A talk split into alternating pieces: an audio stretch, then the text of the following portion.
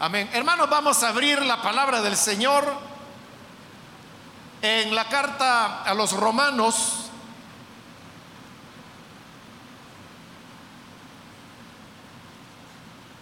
Vamos a buscar el capítulo número 4.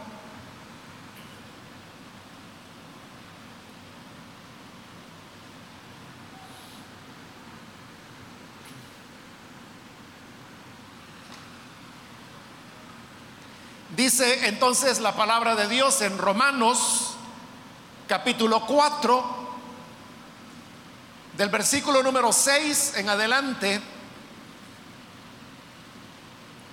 como también David habla de la bienaventuranza del hombre a quien Dios atribuye justicia sin obras, diciendo,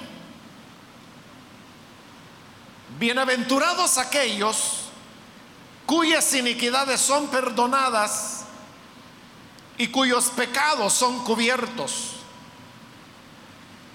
Bienaventurado el varón a quien el Señor no inculpa de pecado. Amén. Solamente eso, hermanos, vamos a leer. Pueden tomar sus asientos, por favor.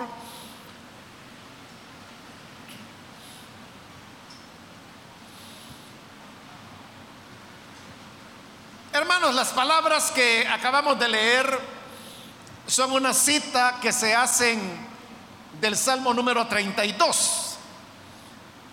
Los primeros dos versículos del Salmo 32 han sido trasladados aquí a esta carta a los romanos, ya que Pablo está citando las escrituras. Pero Pablo dice de que esas palabras de ese salmo fueron escritas por David. Se está refiriendo al rey David, el cual fue el segundo rey que tuvo el pueblo de Israel. David, como todos los seres humanos, no era un hombre perfecto. Él tenía muchas cualidades, muchas cosas positivas, Dios dijo de él que era un hombre conforme a su corazón. Pero aunque era conforme al corazón de Dios, siempre seguía siendo hombre. Y como hombre, él cometió varios errores a lo largo de su vida. Lo vemos con actuaciones que no son propiamente de un santo. Había muchos aspectos de santidad en la vida de David, pero cuando digo de que no era propiamente un santo, me refiero a que no, era un hombre perfecto o divino, sino que era un humano. Y como humano que era, era proclive al pecado, inclinado a las tentaciones. Y por las escrituras sabemos que al menos hubo dos oportunidades en las cuales David cometió pecados que trajeron repercusiones sobre otras personas. Una de esas ocasiones es cuando él ya era muy anciano, ya le faltaba poco para morir, pero él decidió hacer un censo de cuántos hombres en Israel eran aptos para poder ser parte del ejército. Y esto que él estaba haciendo era medir fuerzas. Y esto es lo que le desagradó al Señor. Porque hasta ese momento, desde que él era un jovencito hasta hoy que había llegado a la vejez, todo el tiempo David nunca había andado midiendo fuerzas, sino que simplemente él confiaba que Dios le daría la victoria, como lo hizo muchas veces. Pero probablemente porque él ya era un anciano, hace el censo y esto desagradó a Dios y como consecuencia trajo la muerte de millares de personas. La otra ocasión cuando David cometió un pecado así muy sonado fue varios años antes de ese censo, cuando él era todavía un hombre joven. Recién él había logrado convertirse en el rey de Israel, pero entonces de una manera casual conoció a una mujer la cual era físicamente muy hermosa. Le atrajo tanto a David que él quiso averiguar quién era esta mujer. La gente de su corte se encargó y le dijeron, esa mujer se llama Betsabé y es esposa de uno de los principales guerreros que David tenía, se llamaba Urias. Pero a pesar de que David sabía que esta era una mujer casada, la manda a traer y comete con ella un pecado de adulterio. Como resultado de este pecado, la mujer concibe. David trata por todos los medios de encubrir lo que ha ocurrido. Manda a traer a Urias que estaba en el frente de batalla para que él pueda volver a casa y estar con su esposa Betsabé y que de esa manera todo mundo piense que el bebé que habría de nacer era del esposo de Betsabé y no de David como realmente era.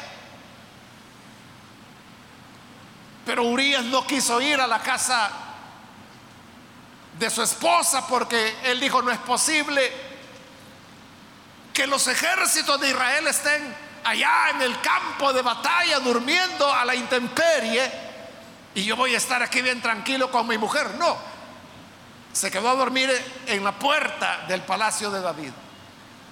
Al ver David de que no pudo manejar las cosas a través de ese engaño, dio instrucciones para deshacerse de Urias. Y conforme a las instrucciones que David había dado, Urias termina muerto. Al morir, entonces, David manda a traer a la que ahora es viuda, a Betsabé, y la lleva a su palacio. Es decir, David había cometido un pecado de adulterio y tratando de encubrirlo había dado instrucciones para asesinar a un hombre. Todo esto había desagradado a los ojos del Señor, pero esto no duró mucho, porque a pesar de que David había cometido esos graves pecados, Dios seguía amándolo. Dios no lo había desechado. Dios sabía que David era un humano, como hemos dicho al principio, y por eso él envió al profeta Natán para que fuera ante el rey David y cara a cara lo confrontó y le hizo ver el pecado que él había cometido, la gravedad de él, porque el Señor le dijo, mira David, tú no eras nadie, tú nada más eras un jovencito que cuidaba las ovejas de tu padre. Pero de ahí yo te saqué y te convertí en rey de Israel. Te di el trono y ahora tú me pagas de esta manera, pecando contra mí.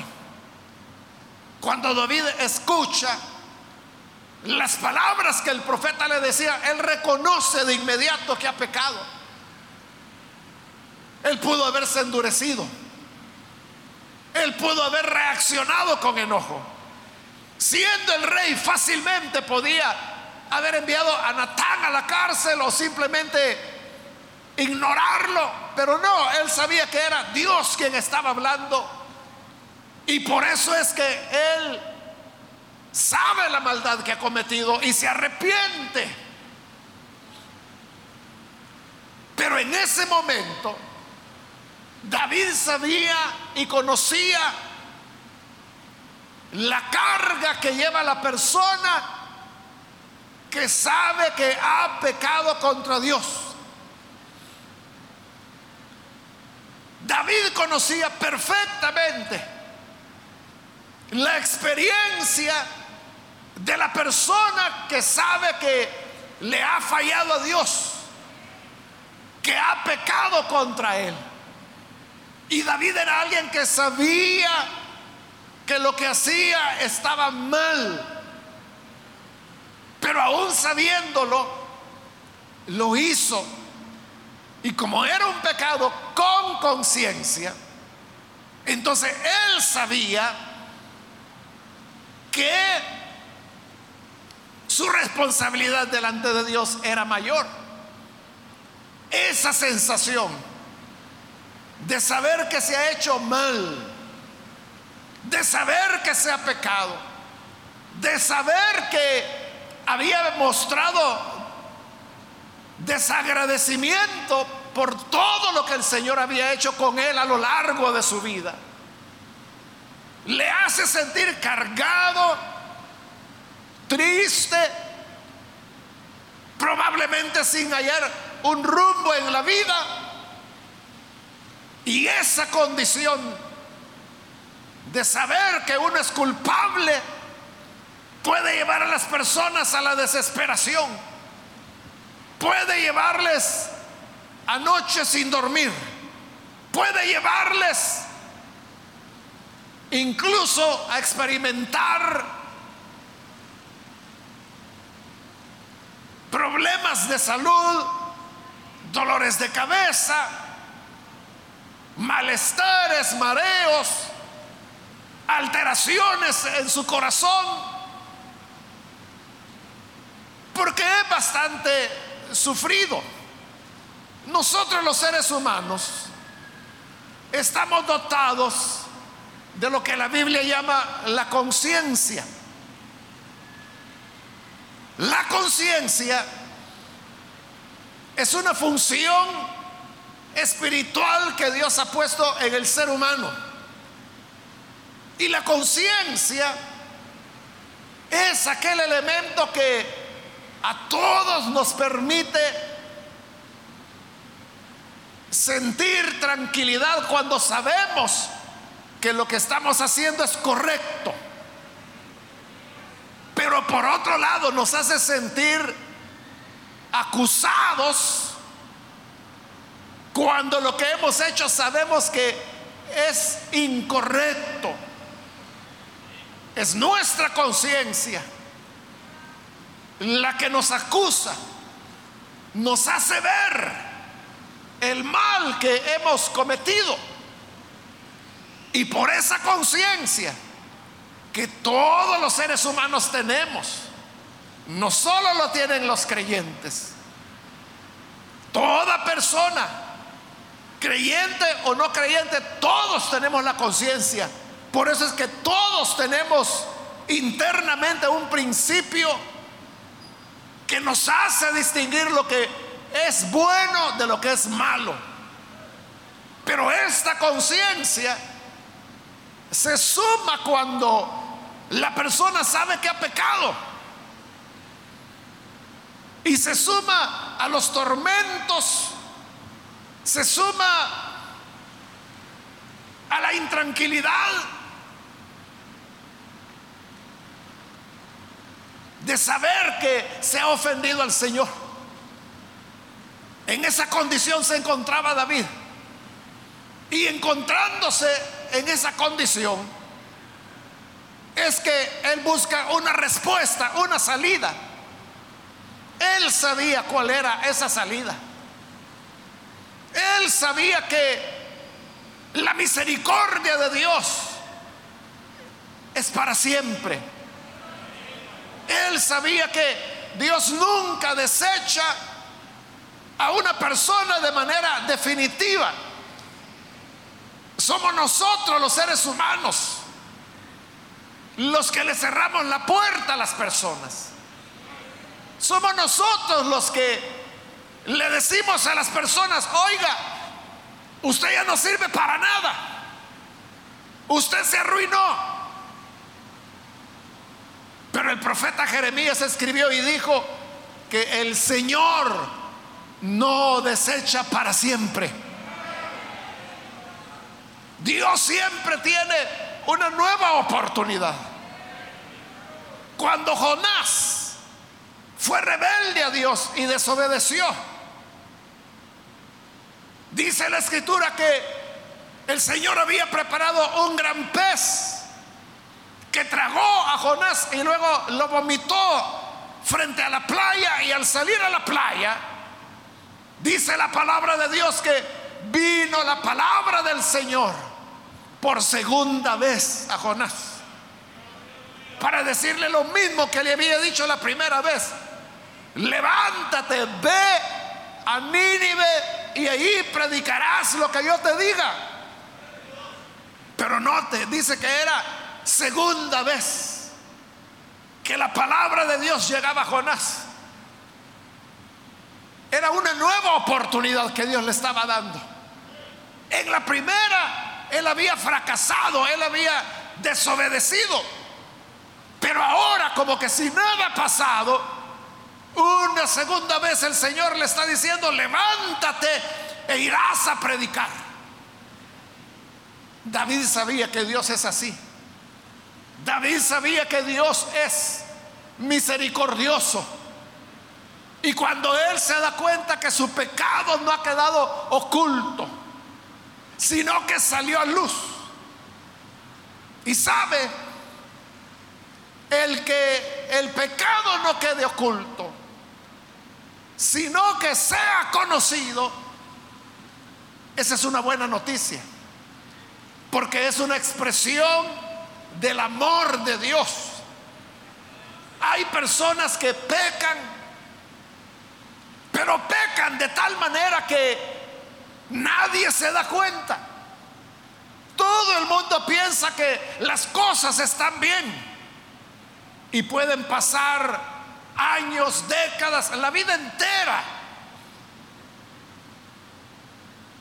Y estas personas nunca se sabe el pecado que cometieron y por lo tanto son personas que nunca se arrepienten. Pero cuando Dios no permite, no permite que un pecado se mantenga oculto, sino que sale a la luz pronto, esa es una manifestación de la misericordia de Dios. Ahí es Dios dándole a la persona la oportunidad de poder restaurarse.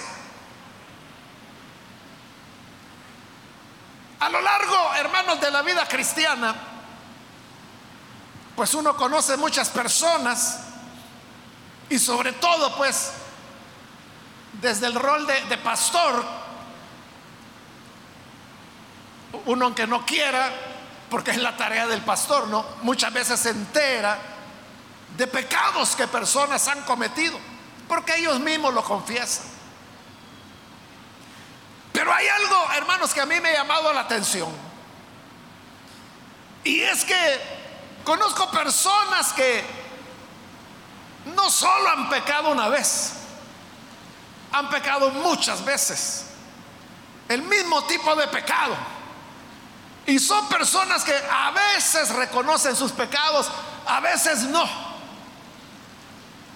Y pasan décadas. Y estas personas siguen haciendo el mal, dañando a otros y como le digo, no siempre reconocen el pecado que han cometido, a veces lo niegan, a veces no. Esa es una clase de personas. Pero también he conocido otra clase de personas que cometen el mismo pecado de aquel. Pero esta persona a lo mejor una vez ha cometido ese pecado y Dios inmediatamente actúa sobre él. Estoy recordando en este momento el caso de, de un hermano y resulta que este hermano, él murió así, de la noche a la mañana. Todos los que lo conocíamos nos quedamos sorprendidos porque él estaba bien, estaba bien de salud y de repente un día me cae la llamada contándome, comunicándome a la familia que él había fallecido y que si podía acompañarlos al funeral. Eso fue hace varios años atrás. Y claro, en el momento nadie sabía qué era lo que había pasado, pero después de los funerales y todo eso, salió a luz que él había cometido un pecado. Un pecado. Este era el mismo pecado que otros, como le digo, que yo conozco, lo han cometido veintenas de veces, quizás cientos de veces. Y entonces yo me ponía a preguntar, ¿y a estos por qué no les pasa nada? ¿Por qué estos tienen décadas haciendo el mal? Y ahí están. Y se les ve contento, se les ve sonreír. Usted les pregunta, ¿qué tal están? Y ellos dicen, bien, aquí, contento, saludable. Y lo han hecho muchas veces. Y en cambio, este otro, del caso que le estoy mencionando, una vez, y hermano, uno nunca puede decir, el Señor le quitó la vida. Porque uno no es Dios, uno no, no conoce. Pero el hecho es de que así ocurrió.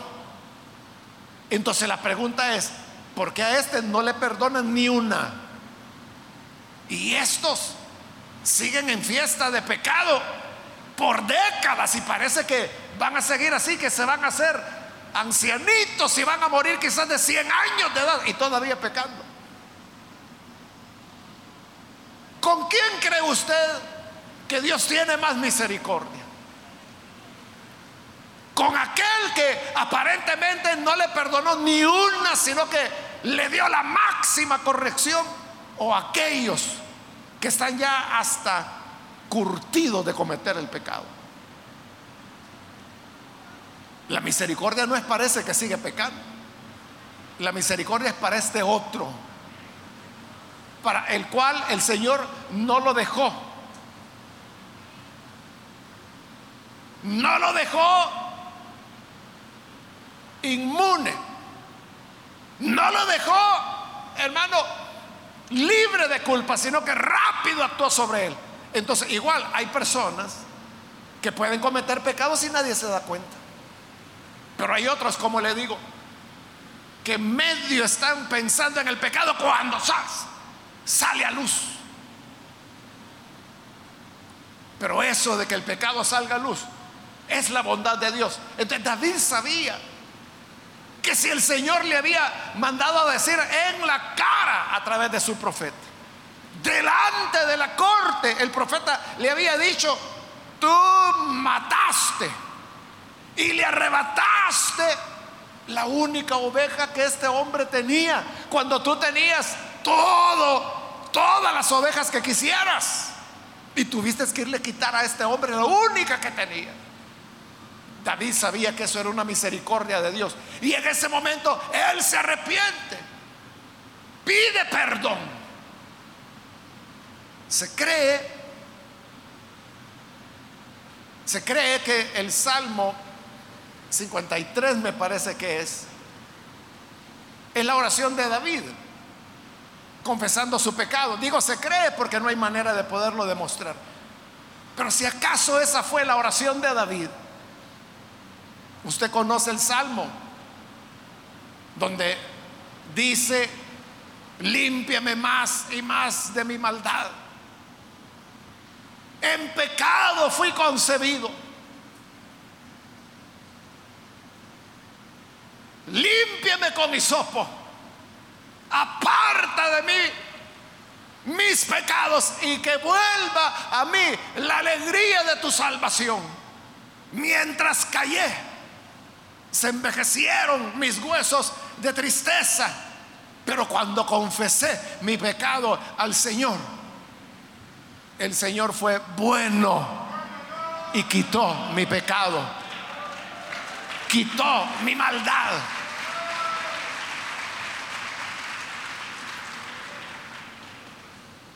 Y hoy Pablo dice que David el que escribió el Salmo 32, que es otro salmo. Y en este salmo, dice Pablo, David está hablando de la felicidad, de la dicha, de aquel hombre a quien Dios le perdona sus pecados. Y dice, citando el Salmo, bienaventurados aquellos cuyas iniquidades son perdonadas, cuyos pecados son cubiertos. Dichoso el varón a quien el Señor no lo culpa de pecado. David que había pasado por el peso de la culpa. David que había pasado por la vergüenza de que todos se enteraran de lo bajo que él había actuado. Hoy él dice que es dichoso, es feliz aquel a quien el Señor le perdona los pecados. Amén. Y dice que es dichoso, es feliz. Porque a él le habían sido perdonados los pecados. Él sabía la diferencia entre sentirse culpable y sentirse perdonado. La diferencia entre sentir la carga y el pecado, el peso del pecado y sentir el alivio del perdón. La vergüenza de sentirse acusado por todos que lo señalaban, el adúltero, el asesino, hipócrita porque a uno de sus mejores hombres, a uno de sus 30 valientes, porque Urias era uno de los 30 valientes de David, lo mandó a matar para quitarle la mujer. Eso decía la gente. Pero cuando el Señor ya le ha perdonado, él sabía de que las personas podían acusar, pero el Señor estaba perdonando.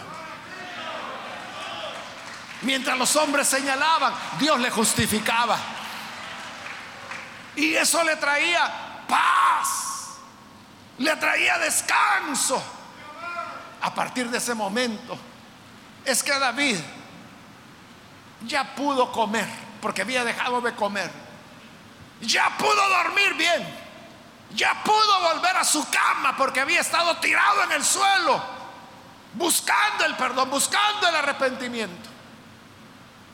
Y ya perdonado. Hoy él podía decir esto. Dichosos aquellos a quienes el Señor le perdonó sus iniquidades. Que sus pecados los cubrió, ya no se ven. Dichoso Aquel a quien el Señor ya no culpa de pecado. Y dice Pablo que todo esto David lo dijo hablando de la felicidad de cuando Dios atribuye justicia sin obras. Porque el perdón de pecados no viene por las obras, el perdón de pecado viene por la, porque Dios es compasivo, porque Dios es misericordioso. Somos nosotros los seres humanos los que no nos perdonamos. Es a nosotros a quienes nos cuesta creer que de verdad la, compasión del Señor es suficiente para que nuestro pecado sea perdonado. Por eso, hermano y hermana, yo le aseguro que, si dijéramos, bueno, el que ha cometido aquí un grave pecado y quiere perdón, pues lo vamos a amarrar a una de esas columnas y le vamos a dar 40 latigazos menos uno. Hermano, la gente lo haría. La gente diría, amárreme a mí. Deme duro porque es lo que merezco. Pero ¿por qué la gente hace eso? Porque ellos creen que es la forma como purgan sus pecados. Creen que es la manera ¿Cómo harán obras que borren sus pecados? Y creen que el sufrimiento o las penitencias es lo que va a quitar el pecado. Por eso usted puede ver, alrededor del mundo hay muchas religiones. Y hay religiones en donde los adeptos de estas religiones, allá en el oriente, buscan purificarse de sus pecados. Y para eso lo que hacen es que toman lancetas metálicas, filudas, se las atraviesan por los labios. Se pueden poner una, dos, tres, cuatro, ocho lancetas y a veces no solo se atraviesan los labios, la nariz, algunos incluso en la frente, o si no, utilizan ganchos afilados que clavan en la piel, se las clavan en la espalda. Y de estos ganchos hay lazos con los cuales amarran un tronco o algo pesado y lo van jalando con los ganchos colgando de su piel. O hay otros que igual ganchos afilados se los cuelgan en su piel y son colgados en el aire. Y ellos consideran que mientras están ahí colgados, o mientras tienen las lancetas atravesándole los labios, la nariz, a veces los párpados, ellos creen que con eso sus pecados están siendo perdonados y que así van a ser purificados. Es porque el hombre siempre quiere pagar por lo que hizo. El hombre siempre quiere, hermano, sufrir. Por eso es que en otras religiones las personas se azotan, se dan golpes, o en otras religiones caminan descalzos para herirse los pies, o caminan de rodillas por dos, tres kilómetros hasta sangrar sus rodillas. Y ellos creen que mientras más sangran, mejor sus pecados serán perdonados. Pero Pablo está diciendo aquí que la dicha del perdón no es en cuanto tú sufres. Porque si nos vamos de lado de los azotes, hermano, ¿cuándo usted va a tener seguridad que ya tuvo suficiente? ¿Con cuántos azotes se le perdona el pecado? ¿Con cinco? ¿Con diez? 15 para que ese pecado que cometió le sea perdonado. O usted que dice es que lo que yo hice sí que fue una verdadera maldad. Y no puedo decir que lo hice por ignorancia. Yo sabía lo que estaba haciendo. Yo estaba consciente. Entonces, ¿cuánto? ¿25 latigazos? ¿30? ¿40? Que era lo máximo que aceptaba la ley de Moisés. O usted dirá, no, yo merezco el doble, 80. O tal vez el triple, ¿verdad? 120. Es lo que le digo. ¿hasta cuándo usted va a tener la seguridad que sus pecados han sido perdonados? Nunca. Pero Pablo dice, la felicidad del perdón de Dios es que Él nos perdona sin obras. Sin obras.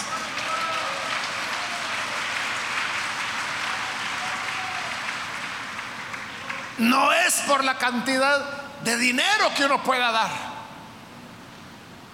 No es por eso. Porque hay personas que cometen muchos pecados y quieren sentirse libres de sus pecados dando mucho dinero para cosas buenas. Hay un sector, hermanos, aquí de, Guatemala, no le voy a decir por dónde es, pero es una zona donde se sabe que hay mucho narcotraficante. Bueno, de hecho, en esa ciudad, que le digo, allí viven, y la gente lo sabe, y la policía lo sabe, y el ejército lo sabe, y nadie les hace nada porque manejan mucho dinero, tienen mucho poder. Pero en esa misma ciudad, usted puede ver que hay orfanatorios gigantescos, hay hospitales gratuitos para la población. Hay clínicas, hay atención médica, hay escuelas preciosas, bien hechas. Hay iglesias fabulosas, construcciones tremendas que quién sabe cuánto dinero ha costado. Y es, un, es, es el campo, o sea, no estoy hablando ni de la ciudad capital, estoy hablando de una ciudad alejada, más de 200 kilómetros de la capital. ¿Y de dónde cree que sale todo ese dinero para pagar eso? Bueno, la misma gente de ahí lo sabe. Y me dice, no, esto, don fulano, porque así les dicen a los narcos, don Mengano, don Sutano. Don Mengano fue el que construyó esto. ¿Por qué un narcotraficante va a tener interés en ayudar a una iglesia y construir un gran edificio? Es porque ellos creen que de esa manera están pagando el precio de sus pecados. Ellos lo hacen así, en una escala millonaria. Hay otras personas que no tienen tanto dinero, entonces creen de que, Señor, te voy a dar estos 10 dólares, pero ahí me perdonas mi pecado. Hoy te voy a dar estos tres dólares y ahí me perdonas el pecado. Pero ese es tratar de alcanzar el perdón por obras. Y como le dijeron a aquel Simón el encantador, los apóstoles, le dijeron que tu dinero se muera contigo. Porque has pensado que los regalos de Dios se compran con el dinero y los dones de Dios no están a la venta. El perdón de Dios no está a la venta. El perdón de Dios es gratuito. Es gratuito. Porque si fuera pagado, muchísimas personas no podrían comprarlo. En tanto que el que tiene facilidades podría estar comprando perdón para los siguientes 10 años. Pero habría mucha gente que no podría pagar. Entonces, para que el perdón esté al alcance de todos, el Señor dijo, yo voy a perdonar sin obras. No tienen que hacer nada. Solamente deben arrepentirse. Y cuando la persona se arrepiente honestamente, entonces sus pecados son perdonados sus pecados son cubiertos. Ya el Señor ya no lo culpa de pecado. Y dice David, esa persona es feliz. Esa es la verdadera dicha.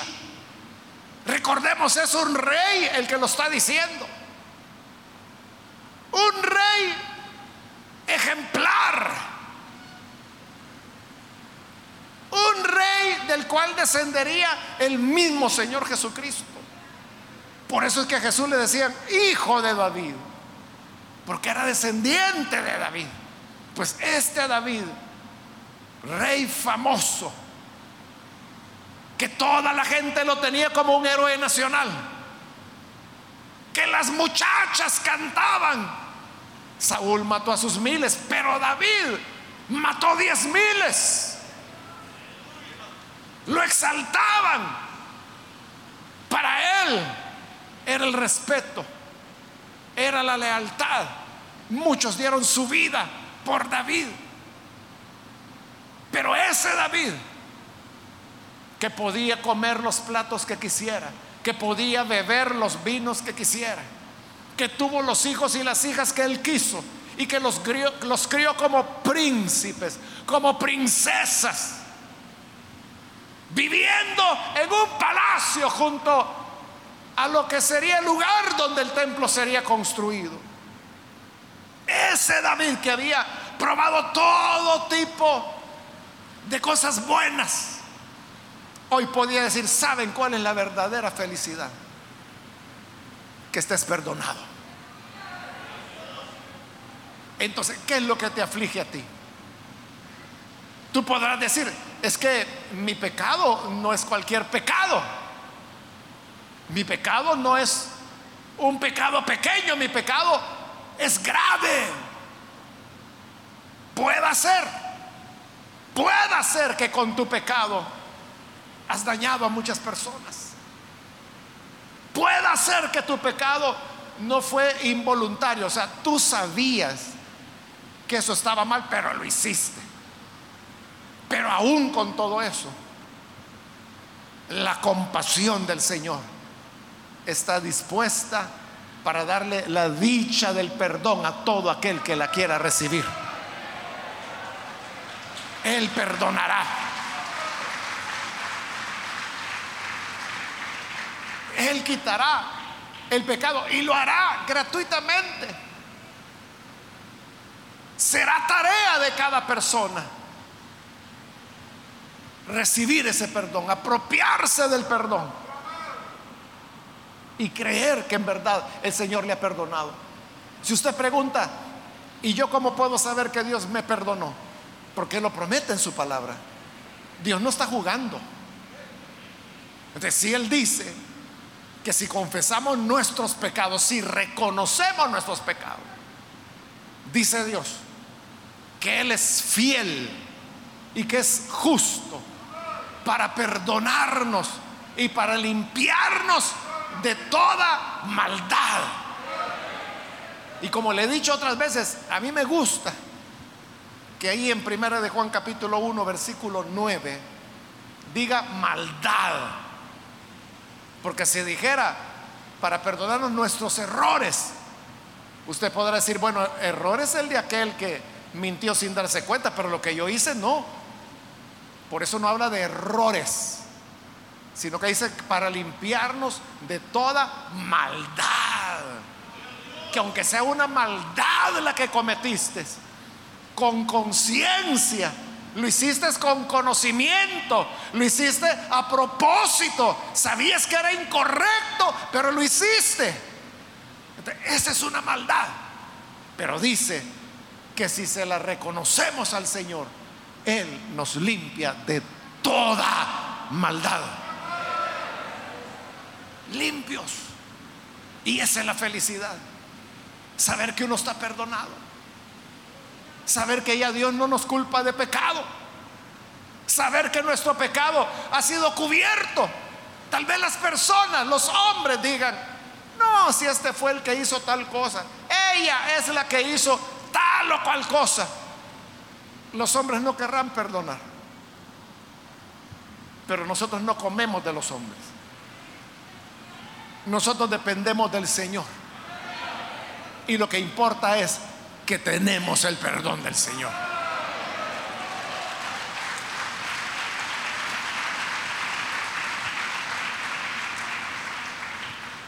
Por eso es que cuando David cometió su segundo pecado, el del censo.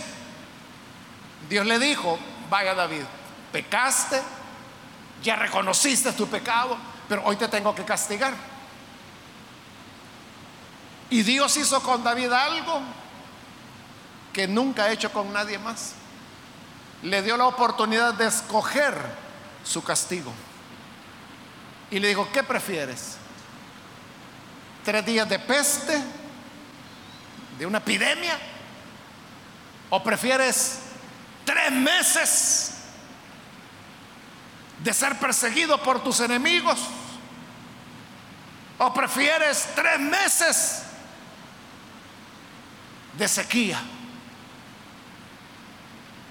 Y entonces David le dijo, Señor, le dijo, la epidemia por tres meses, por tres días, o tres meses ser perseguido por mis enemigos. No, le dijo. Prefiero, Señor, caer en tus manos. Y dijo Dios esto, porque el hombre no tendrá misericordia. David sabía lo que era el ser humano. David sabía que aunque Dios hubiera perdonado, el hombre no iba a perdonar. Entonces dijo, no, Señor, no me metas en manos de hombres. No me dejes en las manos del hombre. Prefiero tres días de pestilencia porque tú, tú sí, tú eres compasivo y lleno de misericordia.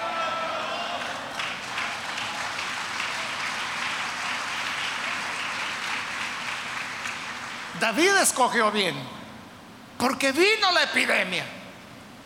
Pero sabe, tan solo duró un día, no los tres que Dios había dicho. Dios la paró. ¿Y sabe por qué? Por lo que David dijo, que Dios es compasivo y lleno de misericordia. Entonces, aunque los hombres o la familia, los hermanos de la iglesia, a lo mejor nunca van a perdonar. No importa. La verdadera dicha es que Dios nos ha perdonado.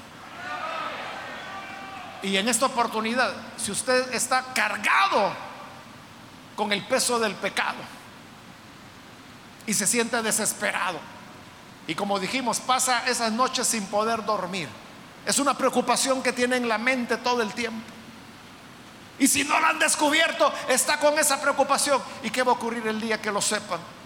¿Y si llegan a descubrirme? ¿Y si se da cuenta la policía? Pero ven a Cristo, ven a Jesús, pídele perdón a Él. Y Dios, que es amplio en perdonar, te justificará sin obras y podrás tener la dicha, la felicidad de que tu pecado ha sido perdonado. Amén. Vamos a cerrar nuestros ojos y vamos a orar al Señor. Pero antes de hacer la oración, yo quiero invitar a las personas que todavía no han recibido al Señor Jesús. Y pueda ser que usted se siente agobiado o agobiada bajo la carga, el peso de un pecado que quizás ocurrió hace años o pudiera ser que ocurrió hoy o ayer. Pero ya sea una situación o la otra, la dicha de recibir el perdón de pecados está en el perdón que Dios da. Y eso es lo que usted puede recibir hoy. Yo quiero invitar entonces si hay con nosotros algún amigo o amiga que por primera vez necesita recibir el perdón que solo el Señor Jesús puede dar. Ahí donde usted está, por favor, póngase en pie en señal de que usted desea recibir a Jesús y vamos a orar por usted. Cualquier persona, cualquier amigo, amiga que hoy quiere recibir a Jesús puede ponerse en pie. Muy bien, aquí hay un hombre que lo hace, que Dios lo bendiga. Alguien más que necesita recibir la dicha de que Dios diga, tu pecado ha sido perdonado. Ya no te voy a culpar más. Eso se llama perdón. ¿Quiere recibirlo? Póngase en pie. ¿Hay alguien más que necesita hacerlo? Muy bien, ahí atrás hay un joven también, que Dios lo bendiga. Alguien más que necesita venir y recibir al Señor. Hoy puede hacerlo, póngase en pie y vamos a orar por usted. Si se encuentra en la parte de arriba, puede ponerse en pie. O si usted está aquí en la parte de abajo, de igual manera puede recibir a Jesús. Hay alguien más que necesita recibir el perdón de Dios. Póngase en pie. Venga. Cuando Jesús perdona su pecado, usted sentirá el alivio, la paz, que es una paz interna. Porque su conciencia le dará la convicción de que ha sido perdonado.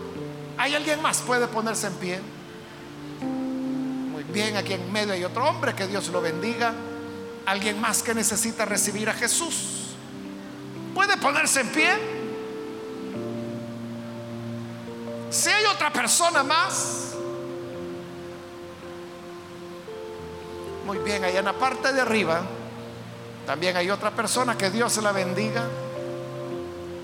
Si hay alguien más que necesita venir al Señor, también quiero invitar si hay hermanos o hermanas que siendo creyentes fallaron al Señor. Porque no solo es el incrédulo el que falla, el creyente también peca. Pero hoy también se nos ofrece el perdón. Necesita recibir el perdón, el reconcilio con el Señor. Puede ponerse en pie, por favor, en este momento. Cualquier hermano, hermana, que se va a reconciliar, póngase en pie. Hágalo ahora.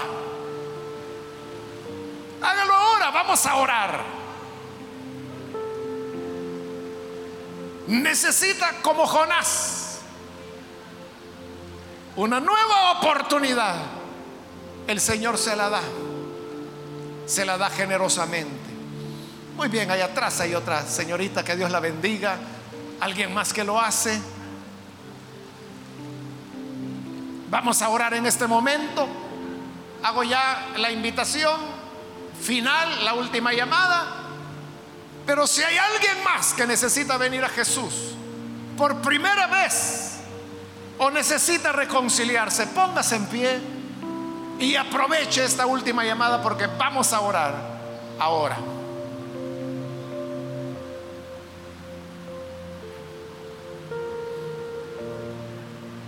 A usted que nos ve por televisión, también quiero invitarle para que se una con las personas que aquí están recibiendo al Señor ore con nosotros. Padre, gracias te damos por tu palabra y porque ella nos habla de la dicha, de la felicidad, de tener el perdón. Mientras no tenemos el perdón y mientras no confesamos nuestro pecado, Señor, iremos marchitándonos, estaremos inquietos, estaremos padeciendo, cargados, pero por la gracia de tu Hijo recibimos la dicha de ser perdonados. Te damos las gracias por las personas que aquí en este lugar están hoy recibiéndote como Salvador.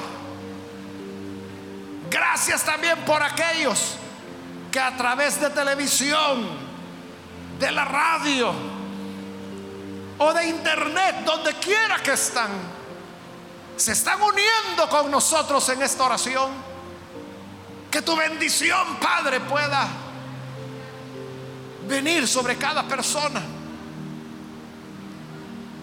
Y que así podamos experimentar la inmensa paz que solo tú, Señor, sabes dar. A ti te damos las gracias por Jesucristo, nuestro Salvador. Amén y amén.